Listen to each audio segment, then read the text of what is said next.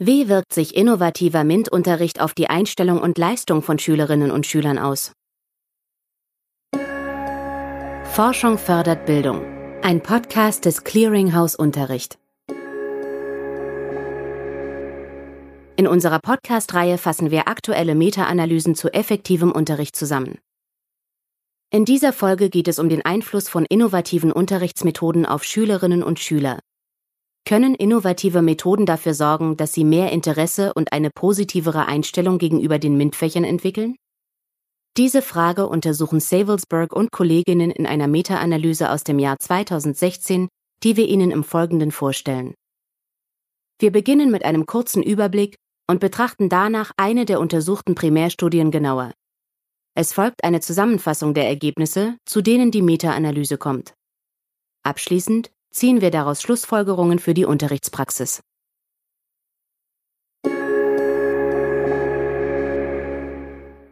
Grundschulkinder sind häufig noch begeistert von den MINT-Fächern und zeigen daran reges Interesse. Doch je länger Schülerinnen und Schüler zur Schule gehen, desto wahrscheinlicher ist es, dass dieses Interesse an den MINT-Fächern sinkt.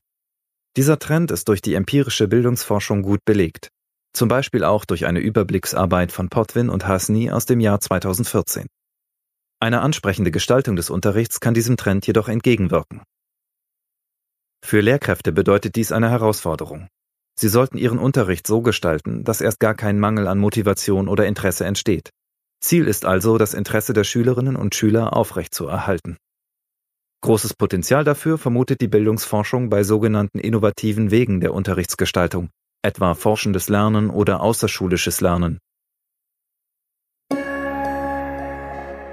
Dieses Potenzial prüfen Savelsberg und Kolleginnen in ihrer Meta-Analyse. Sie klären erstens, ob innovative Ansätze tatsächlich die Einstellung und das Interesse von Schülerinnen und Schülern an naturwissenschaftlich-mathematischen Inhalten besser fördern als regulärer, also lehrerzentrierter Unterricht. Zweitens untersuchen sie die Effekte dieser innovativen Ansätze auf die Leistungsentwicklung der Schülerinnen und Schüler. Und drittens überprüfen sie bisherige kritische Vermutungen dass innovative Ansätze zwar die Einstellung und das Interesse fördern, die Schülerinnen und Schüler dadurch aber nicht unbedingt mehr lernen oder bessere Leistungen erzielen. Die Autorinnen und Autoren der Meta-Analyse arbeiten dafür mit Primärstudien, die zwischen 1988 und 2014 in Zeitschriften mit Peer-Review-Verfahren erschienen sind.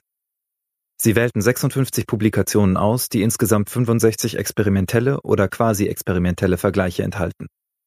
Diese ausgewählten Primärstudien behandeln fünf verschiedene Arten von innovativen Unterrichtsansätzen. Das sind erstens kontextbasierte Ansätze, also Ansätze, die MINT-Inhalte in spezifischen Anwendungskontexten darstellen und damit an die Lebenswelt der Schülerinnen und Schüler anknüpfen. Zweitens forschendes Lernen, also Unterricht, bei dem Schülerinnen und Schüler selbst Daten sammeln, auswerten und interpretieren, um damit naturwissenschaftliche Fragen zu beantworten. Drittens Lernen mit digitalen Medien, das heißt der Einsatz von computerbasierten Simulationen, Quizzen, Lehrvideos oder Lernspielen in der Unterrichtsgestaltung. Viertens kollaboratives Lernen, wenn also in flexiblen Gruppen an gemeinsamen Aufgaben gearbeitet wird. Dazu gehören auch Peer-Feedback-Aktivitäten und Diskussionen. Und schließlich fünftens extracurriculare Aktivitäten, die sich zwar auf den Unterricht beziehen, die aber meist außerhalb des Klassenzimmers stattfinden. Beispiele hierfür sind Museumsbesuche, Exkursionen oder Expertenvorträge. Zudem untersuchen Savelsberg und Kolleginnen in sogenannten Moderatorenanalysen, ob solche Faktoren wie die Dauer der Intervention, die spezifische Vorbereitung der Lehrkräfte, die Jahrgangsstufe und das MINT-Schulfach auch einen Einfluss darauf haben, wie effektiv diese fünf Ansätze sind. Kurz gefasst geht es also um die Frage, ob und inwiefern erstens das Interesse, zweitens die positive Einstellung und drittens die Leistung von Schülerinnen und Schülern in den MINT-Fächern durch innovative Unterrichtsansätze im Vergleich zu regulären Unterrichtsangeboten gefördert werden. In der Meta-Analyse sind viele einzelne Studien zusammengefasst. Exemplarisch wollen wir eine davon genauer betrachten. Eine experimentelle Studie von Rosen aus dem Jahr 2009 demonstriert die Effektivität des Lernens mit digitalen Medien im Unterricht. Dafür wurden 418 israelische Schülerinnen und Schüler der fünften und siebten Klasse in eine Experimentalgruppe und mehrere Kontrollgruppen eingeteilt. Die Schülerinnen und Schüler in der Experimentalgruppe nutzten während des naturwissenschaftlichen Unterrichts die Online-Plattform BrainPop, Dies taten sie zwei bis drei Monate lang und regelmäßig mindestens einmal pro Woche. Auf der Plattform BrainPop kann eine Fülle von kurzen Videoclips angesehen werden. Diese erklären Unterrichtsinhalte anschaulich mit Hilfe von Zeichentrickanimationen. Zusätzlich stellt BrainPop auch weiteres Material wie Quizaufgaben und kleine Lernspiele bereit. Die experimentelle Studie von Rosen konzentriert sich auf zwei Themenfelder aus dem normalen Curriculum der jeweiligen Jahrgangsstufen. Zu beiden Themen stehen auf BrainPop jeweils circa 20 Videoclips bereit. Während in den Kontrollgruppen, die keinen Zugang zu diesen Videos haben, das Interesse am Unterricht im Laufe der Zeit abnahm, war dies bei den Schülerinnen und Schülern der Experimentalgruppe nicht der Fall. Sie zeigten ein deutlich höheres Interesse an den naturwissenschaftlichen und technischen Themen. Auch ihre Fähigkeiten, das neue Wissen in neuen Situationen einzusetzen, konnten sie deutlich steigern. Die Kontrollgruppe erzielte hierbei nur einen sehr geringen Zuwachs. Kehren wir zurück zur Meta-Analyse. Zu welchen Ergebnissen kommen deren Autorinnen und Autoren, wenn sie alle untersuchten Primärstudien zusammenfassen? Die Meta-Analyse von Savelsberg und Kolleginnen zeigt, dass innovative Unterrichtsansätze signifikant positivere Effekte erzielen als regulärer Unterricht.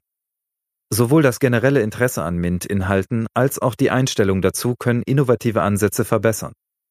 Außerdem unterstützen sie die Schülerinnen und Schüler darin, bessere Lernleistungen zu erzielen. Die Moderatoranalysen, mit denen der Einfluss weiterer Faktoren untersucht wurde, ergaben hingegen keine signifikanten Effekte, mit einer Ausnahme. Es zeigte sich, dass es in höheren Jahrgangsstufen schwieriger wird, positive Einstellungen zu den MINT-Inhalten zu fördern. Eine zusätzliche Analyse auf der Basis von 40 experimentellen Vergleichen ergab zudem, dass positive Veränderungen in der Einstellung unabhängig sind von positiven Veränderungen in der Leistung. Fassen wir zusammen. Es zeigt sich erstens, ein kleiner positiver Effekt innovativer Unterrichtsansätze auf die Einstellungen zu MINT-Inhalten, sowie zweitens ein mittlerer bis großer Effekt auf die Lernleistung. Drittens wird deutlich, je höher die Jahrgangsstufe, desto kleiner die Effekte auf die Einstellung.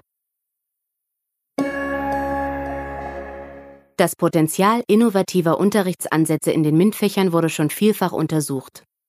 Aus den Ergebnissen wurde bisher ausschließlich herausgehoben, dass es einen positiven Effekt auf die Lernleistung gibt. Die Meta-Analyse von Savelsberg und Kolleginnen unterstreicht diese Befunde. Und sie fügt hinzu, dass innovatives Unterrichten auch die Einstellung und das Interesse der Schülerinnen und Schüler positiv beeinflusst. Zudem wurde klar, dass innovative Ansätze nicht auf Kosten der Lernleistung gehen, wie mancherorts befürchtet, sondern diese sogar unterstützen. Dabei scheint es nicht so entscheidend zu sein, welchen Unterrichtsansatz man wählt, oder in welchem Schulfach man ihn einsetzt. Vielmehr ist es wichtig, dass man überhaupt innovativ unterrichtet und dabei sowohl auf die Qualität der Inhalte als auch auf die Qualität der Umsetzung achtet. Außerdem lohnt es sich bereits bei jungen Schülerinnen und Schülern damit anzufangen und das große Interesse, das diese zu Beginn ihrer Schullaufbahn mitbringen, weiter zu fördern. So erspart man sich später mühsam Defizite auszugleichen. Forschung fördert Bildung. Ein Podcast des Clearinghouse Unterricht. Sie hörten eine gekürzte Fassung unseres Kurzreviews. Sie möchten das Gehörte in voller Länge nachlesen, weitere Details erfahren und wissen, wie die Expertinnen und Experten des Clearinghouse Unterricht die Studie bewerten? Auf unserer Webseite www.clearinghouse-unterricht.de finden Sie die vollständigen Kurzreviews und alle weiteren Materialien. Hat Ihnen der Podcast gefallen oder möchten Sie uns Feedback geben? Wir freuen uns, wenn Sie uns eine Bewertung oder einen Kommentar hinterlassen. Das Clearinghouse Unterricht ist ein Projekt der Technischen Universität München. Wir stellen aktuelle wissenschaftliche Evidenz zu effektivem Unterricht zur Verfügung. Für die Aus- und Weiterbildung von Lehrkräften. Denn das ist unser Ziel. Forschung fördert Bildung.